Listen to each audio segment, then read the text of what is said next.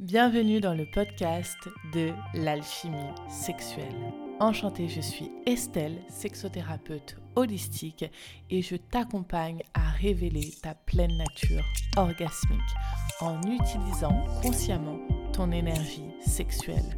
Alors accroche-toi parce que c'est transformateur. C'est parti Hey, j'espère que vous allez bien. Je suis ravie de vous retrouver pour ce nouvel épisode. Et cette semaine, j'ai envie de vous partager une nouvelle histoire érotique que je vous ai tirée du livre 50 scénarios pour nuit torride. Voilà, ça faisait longtemps que je vous avais pas partagé une histoire érotique de ce livre-là que j'aime particulièrement pour son écriture, pour ses histoires érotiques euh, à la fois euh, fantaisiste et, finalement très terre à terre, très réel, dans, dans lesquels on peut euh, tous et toutes se reconnaître à un moment donné. Voilà, donc j'espère que vous allez l'apprécier. comme d'habitude, venez m'en dire des nouvelles. Vous pouvez répondre au petit questionnaire sur Spotify. Si vous aimez mon podcast, si vous aimez l'épisode, n'hésitez pas à laisser des petites étoiles, un petit commentaire pour euh, donner plus de visibilité au podcast et vous pouvez aussi venir connecter avec moi sur Instagram. Merci beaucoup de votre présence ici. Je vous souhaite une bonne écoute et une très belle histoire de Bettina Laika. Ciao Histoire érotique. Ce n'est pas comme ça que tu réussiras dans la vie. De Bettina Laika avec un Y. Bettina Laika avait toujours eu la nature fantasque et l'imagination débordante. C'est d'ailleurs elle qui, à son entrée en sixième, décida que son prénom, Bettina, était bien trop banal et méritait une composition plus romanesque. Elle avait choisi Laïka avec un i tréma, le nom d'une chanteuse hispano-marocaine, devenue Laïka avec un y quand elle découvrit que c'était aussi le nom du premier chien envoyé dans l'espace. Quoique l'analogie eût été fondée, Bettina était née la tête dans les nuages. Elle avait commencé à parler tard, mais n'avait jamais cessé de se rattraper depuis. Dès qu'elle en eut les moyens intellectuels, elle se mit à raconter des histoires, des salades, des fables, à la limite de la mythomanie. Elle imitait tant de cœur et de conviction que les frontières entre faux et vrai se brouillaient. Elle finissait parfois par croire à ses propres mensonges, plongeant ses géniteurs dans la consternation. Ce n'est pas comme ça que tu réussiras dans la vie, ma fille. Craignant pour sa santé mentale et soucieux de la remettre dans les rangs, ses parents l'envoyèrent au pensionnat, où elle s'inventa somnambule. Elle se couchait chaque soir, faisait semblant de dormir, puis jouait aux zombies, jubilant intérieurement d'entendre la gardienne du dortoir exhorter ses copines à ne surtout pas la réveiller pour ne pas la traumatiser. C'est au pensionnat d'ailleurs que Bettina Laika crut trouver sa vocation. Actrice, ou plutôt comédienne, ça faisait bien plus classe et en attendant la gloire sous les feux de la rampe, elle était bien déterminée à transformer sa vie réelle en scène de théâtre. Le monde cruel de l'adolescence eut raison de son utopie. Elle découvrit alors un moyen plus sûr encore d'inventer sa vie, de fabriquer son monde à elle, l'écriture. Sa plume lui permit de donner enfin libre cours à son imagination en laissant galoper les mots de son esprit au papier dans l'euphorie et la solitude. Elle traversa l'adolescence en noircissant des pages et des pages. Elle devint logiquement conceptrice, rédactrice dans la publicité quand l'âge adulte fut venu, et même plus tard auteur pour un grand éditeur parisien, jusqu'à incarner une valeur sûre dans le créneau de la littérature de Poulet. À chaque projet, elle mettait tout son cœur à l'ouvrage. Elle ne vivait plus qu'à moitié dans une sorte de brouillard, l'esprit occupé à imaginer les prochaines lignes à écrire. Elle rendait un manuscrit dans lequel palpitait son âme, une œuvre qui devait changer le monde et qui ne faisait qu'alourdir les étals des libraires, ouvrage parmi d'autres promis à un destin de plus en plus éphémère. Elle avait appris à se faire une raison, à envisager chaque livre comme un enfant commet au monde pour s'en détacher ensuite et le laisser vivre sa propre vie. Côté cœur, elle eut des aventures amoureuses, tardives mais intenses. Toujours décevantes quand l'exaltation des premiers instants se transformait en sentiment ordinaire, bien trop tiède à son goût. Une ravissante jeune fille, tout en longueur et en courbe gracieuse, avait émergé de la chrysalide adolescente. Son visage pâle de rousse, constellé de taches de rousseur en camailleux, lui donnait une délicatesse péraphalite à laquelle peu d'hommes restaient insensibles. Elle les avait tous essayés d'ailleurs. Les ténébreux, les tatoués, les gothiques, les rastas, les décrocheurs de lune, les collectors, les espèces rares promettant l'extrême et l'ailleurs. Elle était revenue de tout et de tous, mais restait persuadée que forte de cette expérience, de tous ces melons tâtés qui se sont révélés pourrie, elle saurait reconnaître l'homme de sa vie au premier coup d'œil. Que les sirènes se mettraient en branle et qu'une voix intérieure lui dirait C'est lui. Qu'elle le verrait arriver, beau comme un camion, en cinérama et en technicolore, et que la rencontre serait forcément sublime. Mais en vérité, elle ne vit rien venir du tout. François était arrivé en catimini dans sa vie, à l'occasion d'un événement qui représentait le comble de la banalité pour une rencontre amoureuse, un mariage. Elle avait passé la soirée à, discuter avec monsieur Normal sans lui prêter vraiment attention. Elle l'avait revu trois mois plus tard sans même le reconnaître. Tout le contraire d'un coup de foudre. Et pourtant, de fil en aiguille, de confiance en confidence, il était devenu l'homme de sa vie. Le regard de Bettina Laïka sur François avait peu à peu changé. Ses yeux en amande, son sourire si franc et absolu, son effort et droit, sa carrure trapue sur des jambes un peu courtes, ses fesses pleines et rondes, ses mains fabuleuses devinrent autant d'ingrédients indispensables à son plaisir amoureux. Elle découvrit le bonheur de s'abandonner dans les bras d'un homme à qui elle pouvait pleinement se fier. Un homme qui l'acceptait tout entière, qui l'aimait pour ce qu'elle était, qui savait contenir les débordements de son imagination. Deux semaines après l'avoir épousé, elle vécut son premier orgasme. François n'avait rien fait de plus ni de différent, mais pour la première fois, le corps de Bettina Laika se sentit suffisamment en confiance pour se laisser aller. Elle avait connu depuis toutes sortes d'orgasmes, des courts, des interminables, des multiples, des sonores, des plus discrets, certains qui la faisaient pleurer, d'autres qui la faisaient rire. Elle avait aussi enduré quelques hivers sous la couette, bien sûr des traversées du désert, des périodes de dix-sept, mais le printemps revenait toujours dans son éclatante vivacité. Car elle partageait avec son mari un lien auquel aucun autre amant ne pourrait prétendre, celui de la complicité amoureuse. Leur couple vivait actuellement une de ses plus belles saisons. Bettina Laïka avait en effet reçu de son éditrice une commande inhabituelle. Surfant sur la vague du Moon Porn, qui faisait un tabac en Amérique, sa maison d'édition voulait s'en lancer une collection d'ouvrages érotico-pornochiques. Il s'agissait de créer des nouvelles qui respecteraient la mythologie romantique et les ressorts de l'histoire d'amour, sans s'arrêter pour autant aux portes de la chambre à coucher. Bettina Laika avait ainsi l'occasion d'expérimenter un tout nouveau concept la romance érotique.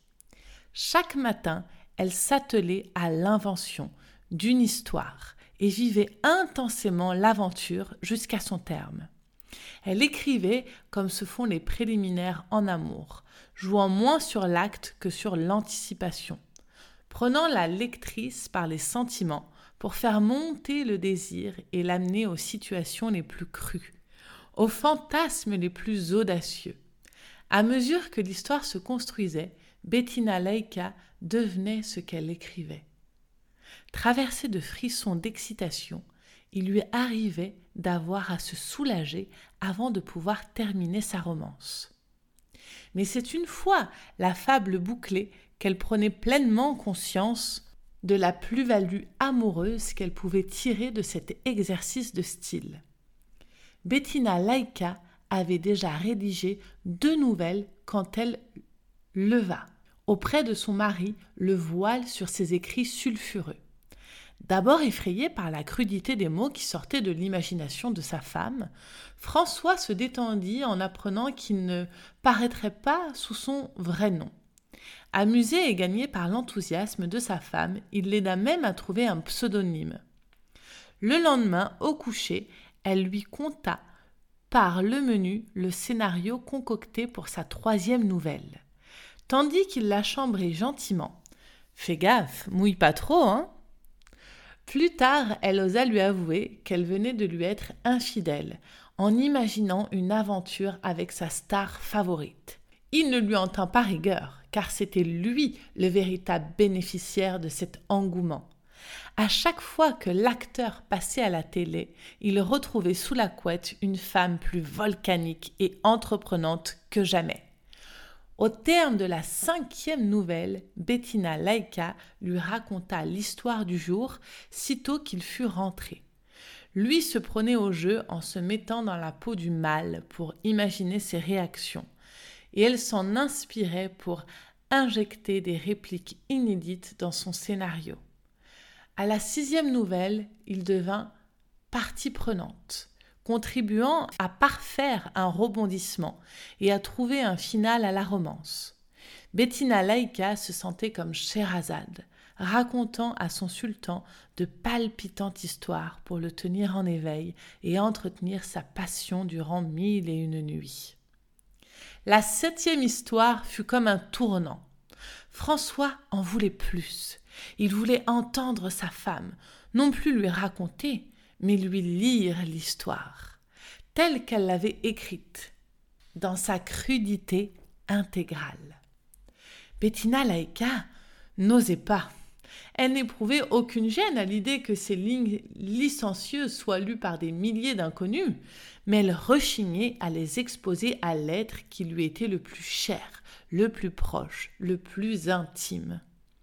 Pour la convaincre, François sortit son arme fatale, le massage. Il avait dans ses mains un fluide magique qui ne fonctionnait qu'avec sa femme. Il connaissait ses points sensibles, ses zones érogènes les plus improbables. Sous le pouce de sa main, à la hauteur du trapèze, au bas du dos, entre le sacrum et le rectum, et surtout au niveau des rotules. Une pression du pouce et de l'index sur l'articulation du genou suffisait pour qu'elle frôle l'extase. François proposa donc à sa femme un échange qu'elle pouvait difficilement refuser. Massage contre lecture. Pour mettre Bettina Leica en condition, son mari avait transformé leur chambre en cocon voluptueux, disposant bougeoir et bougies tout autour du lit. Il l'avait invitée à se coucher sur le ventre, tandis qu'il chauffait l'huile de massage en la frottant entre ses paumes. Ils étaient tous les deux nus et détendus tandis que les mains de son homme commencèrent leur balai merveilleux sur sa peau, Bettina Laïka entama l'histoire de Rose et de Jacques. En lisant les pages étalées devant ses yeux, elle arriva en quelques paragraphes aux passages les plus chauds. En dépit de son dévouement indiscutable, Jacques n'avait jamais réussi à faire jouer Rose, uniquement de sa langue. Il est vrai à sa décharge que peu d'hommes maîtrisent cette technique. se ruant sur le sexe de la femme pour le dévorer, imitant ainsi la frénésie goulue qu'ils attendent d'une fellation réussie, oubliant l'essentiel, l'écoute, entendre le sexe, s'éveiller, regarder la femme s'ouvrir, l'accorder comme un instrument de musique, la sentir vibrer, la mettre au diapason, répondre à la demande explicite, même si muette, de ce corps qui résonne. Devinez ainsi qu'il ne réclame pas une langue fellatrice, mais une langue d'abord délicate, presque effleurée, qui suit la moule palpitante pour peu à peu accentuer la pression et l'amener à l'orgasme dans un duo sans fausse note. Elle se sentit rougir à mesure que l'histoire progressait, sans que l'œuvre de son masseur n'y eût fait ni fut pour grand-chose. François, lui, faisait comme si de rien n'était, ne se montrant pas plus perturbé dans son travail que s'il entendait sa femme lui lire le mode d'emploi du micro-ondes. Il lui massait consciencieusement le dos, suivant ses côtes d'un mouvement ferme, insistant sur les points névralgiques de sa colonne vertébrale. Elle reprit la lecture. À l'évidence, Jacques n'était pas musicien dans l'âme. À chaque tentative, Rose, malgré ou justement à cause de son excitation extrême, dut lui prêter main forte. La rançon de ses succès masturbatoires, sans doute. Elle avait fini par si bien se connaître qu'elle perdait patience avec les hommes, et au fait de son plaisir ne pouvait résister à la tentation d'accompagner d'un doigté sur leurs tentatives approximatives. L'envie d'un cunilingus abouti était ainsi devenue une idée fixe. Pour stimuler Jacques, elle lui proposa le marché suivant. S'il réussissait à la faire jouir sans aucune aide extérieure, elle lui donnerait un avant-goût de son fantasme de plan à trois en pratiquant une fellation comparative de sa verge à lui et celle de son meilleur copain. Bettina Laika avait à présent trouvé sa vitesse de croisière. La rougeur avait quitté son, son visage pour aller se réfugier entre ses lèvres intimes, à l'abri du regard d'autrui. François avait commencé à lui masser les bras et les mains. Elle put constater par un regard en biais que ses paroles ne l'avaient pas laissé indifférent. Son sexe était déjà parfaitement tendu, suspendu aux mots qu'elle prononçait. Il est vrai que l'évocation d'une fellation restait un moyen sûr pour rendre une verge attentive. Encouragée par l'écoute active dont faisait preuve son époux, elle continua. Jacques avait relevé le défi. Il imposa à Rose quelques conditions préalables. Il lui demanda en particulier de porter l'attirail complet de la parfaite maîtresse. Elle s'était procuré des porte-jartelles en velours noir dont elle mit une bonne demi-heure à comprendre le fonctionnement. Elle ajouta des bas noirs à un soutien-gorge en dentelle, un string microscopique, puis se contempla dans le miroir. Jacques avait une fois de plus vu juste. Ses accessoires magnifiaient ses courbes, tout en longueur, rondeur et robustesse, ses hanches généreuses et son fessier provoquant. Les mains de François y étaient justement sur son fessier provoquant, imprimant un mouvement de moins en moins professionnel, dans une impulsion qui pouvait être accidentelle. Leurs tranches s'infiltraient dans l'arrêt de ses fesses, leurs paumes glissaient entre ses cuisses jusqu'à son duvet intime. Grisée par l'effet qu'elle lui faisait, Bettina Laika poursuivit sa lecture. Malgré ses apprêtes et les bonnes volontés en jeu, l'entreprise fut moins facile que prévu. Rose était d'une nature chaude, mais difficile à satisfaire. Il fallut à la langue de Jacques quelques longues minutes avant de trouver l'angle parfait. Elle à plat ventre sur le lit et les genoux au sol, le buste en équerre et les jambes écartées. Lui dos à terre, la tête entre les cuisses, de Rose, le nez dans son con. Elle, dont les instructions s'étouffaient en râle dans l'oreiller. Oui, c'est ça, c'est là. Ne bouge plus. Vas-y. Lui qui, entre spasmes et friture, essayait d'entendre et de suivre ses confuses directives.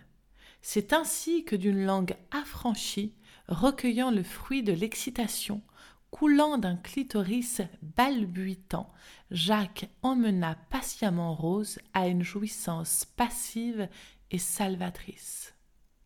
La suite serait pour un autre jour.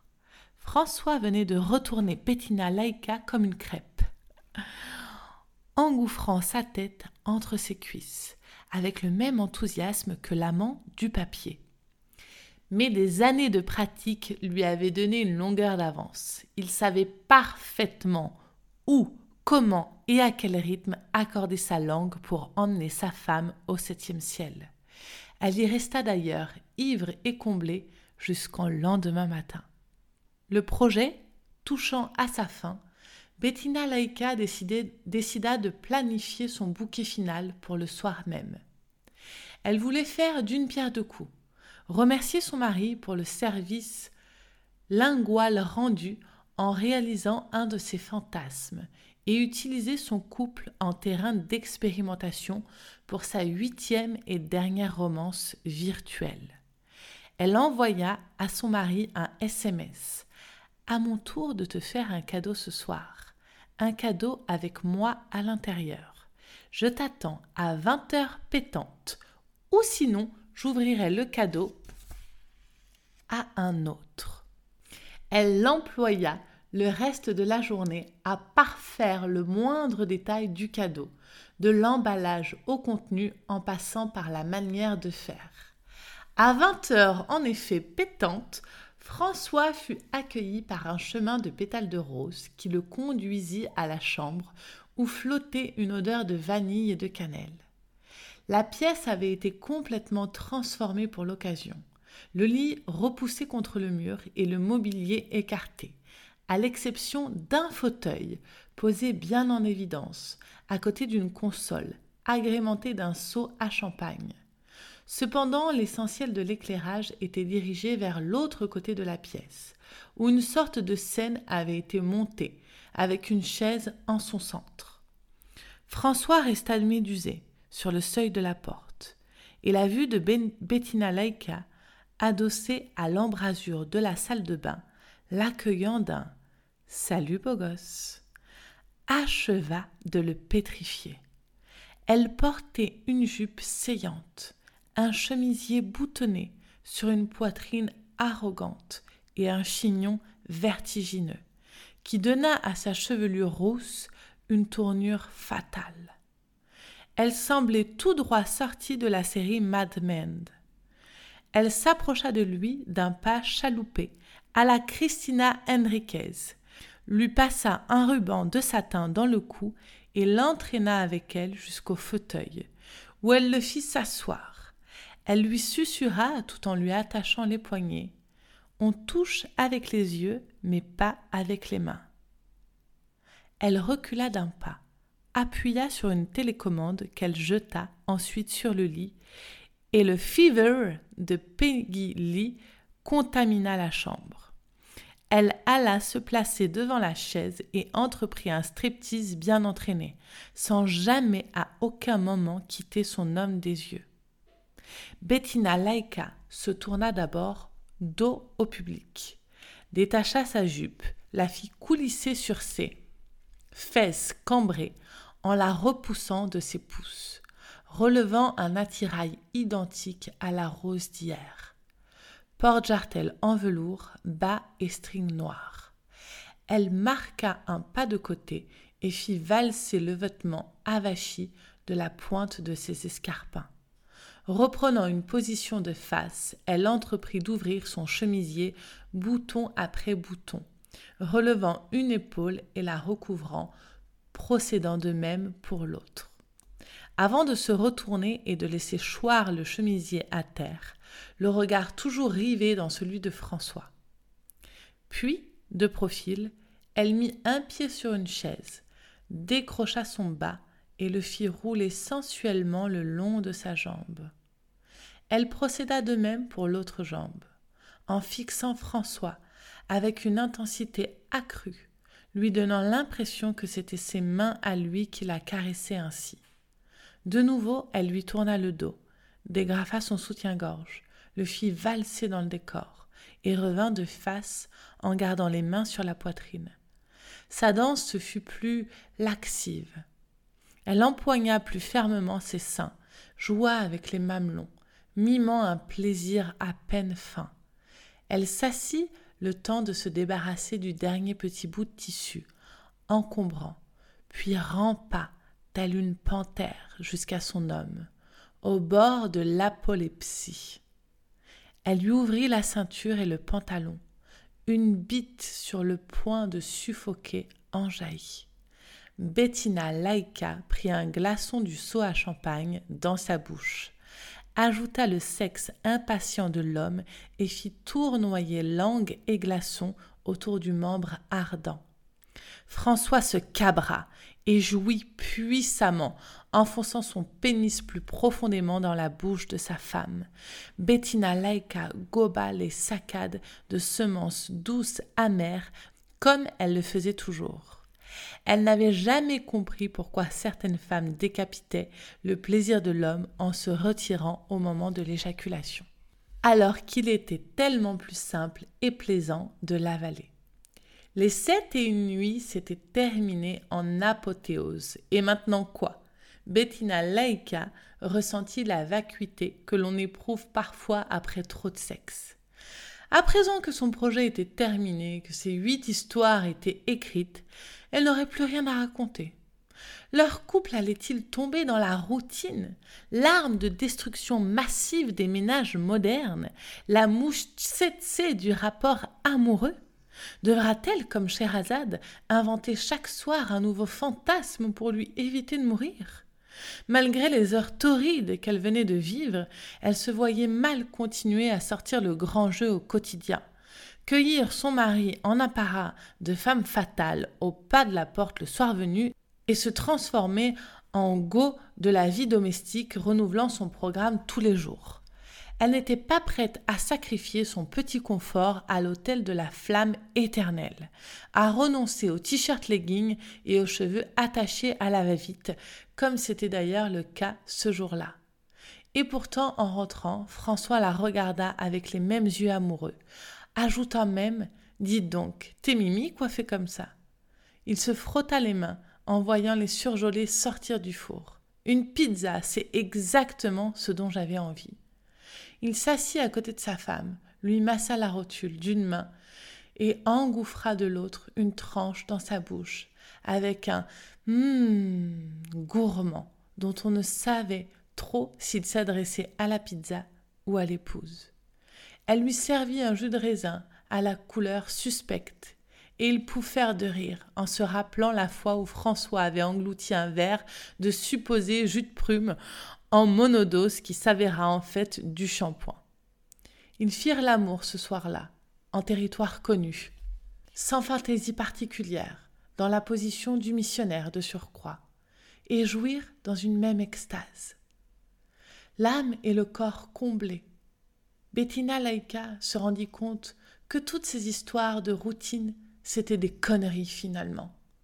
Vivre en couple, c'est aussi le plaisir de se retrouver tous les jours, de partager les petits gestes du quotidien, de compter l'un sur l'autre, de se connaître, de se deviner, de se contempler, de se compléter. La routine n'était pas une ennemie, mais une alliée, qui avait juste besoin parfois d'être un peu secouée. Elle se dit dans un soupir de contentement qu'elle avait bien le temps d'imaginer son prochain tremblement de chair, puis s'endormit doucement dans les bras l'être aimé. Merci d'avoir écouté cet épisode. Si l'épisode t'a plu et que le podcast en général te plaît et que tu en as envie, pense à me mettre une évaluation sur Spotify ou sur iTunes. Et si tu penses que dans ton entourage, il y a quelqu'un qui peut être intéressé par le sujet, n'hésite pas à lui partager. Et surtout, viens connecter avec moi sur Instagram. J'adore avoir tes retours et connecter avec toi. Tu peux me trouver sous le nom de l'alchimie sexuelle by Estelle. Merci beaucoup de ton écoute. Je te dis à la semaine prochaine et je t'embrasse très fort.